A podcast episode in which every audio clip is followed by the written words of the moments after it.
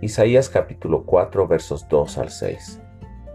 Después que Dios haya dictado sobre ellos sentencia, sobre Jerusalén, sobre Judá, sobre sus líderes religiosos, sobre sus líderes políticos, por la injusticia social y por la opresión a los pobres, a los huérfanos y a las viudas, por la altivez de las mujeres al caminar y en su forma de vida, por la idolatría sobre todo y el abandono del pacto de Dios.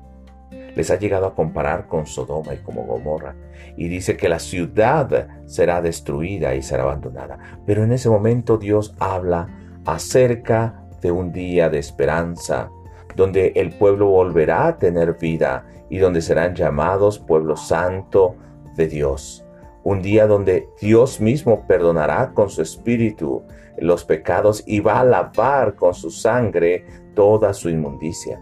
Dios va a protegerlos como la nube de la lluvia o del sol abrasador.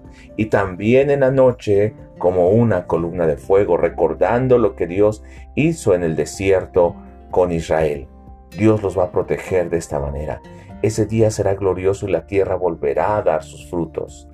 Ese día es llamado el día del renuevo. Y ese renuevo habla acerca de la venida del Mesías, que posteriormente Jeremías en el capítulo 23, verso 5 va a decir que ese renuevo es la descendencia del rey David.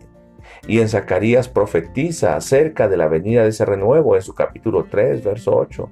Y durante Isaías se va a repetir este eh, mensaje de la venida del Mesías, del renuevo y ese ah, vástago que va a traer la restauración del reino de Dios. Volviendo a su pueblo al temor a su Dios, al pacto santo, para que ese pueblo y esa ciudad nuevamente sean edificados.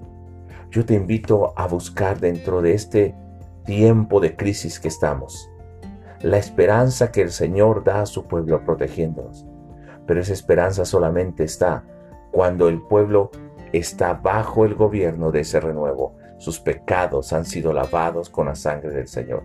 Y aún en medio de la dificultad, Él será como esa columna de fuego y como esa nube que nos va a cubrir del calor.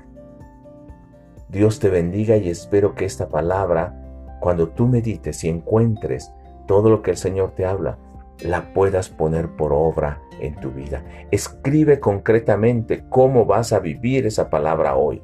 No solamente algo que piensas que harás, sino algo concreto que el día de hoy lo pondrás por obra. Dios te bendiga ricamente en el nombre de Jesús.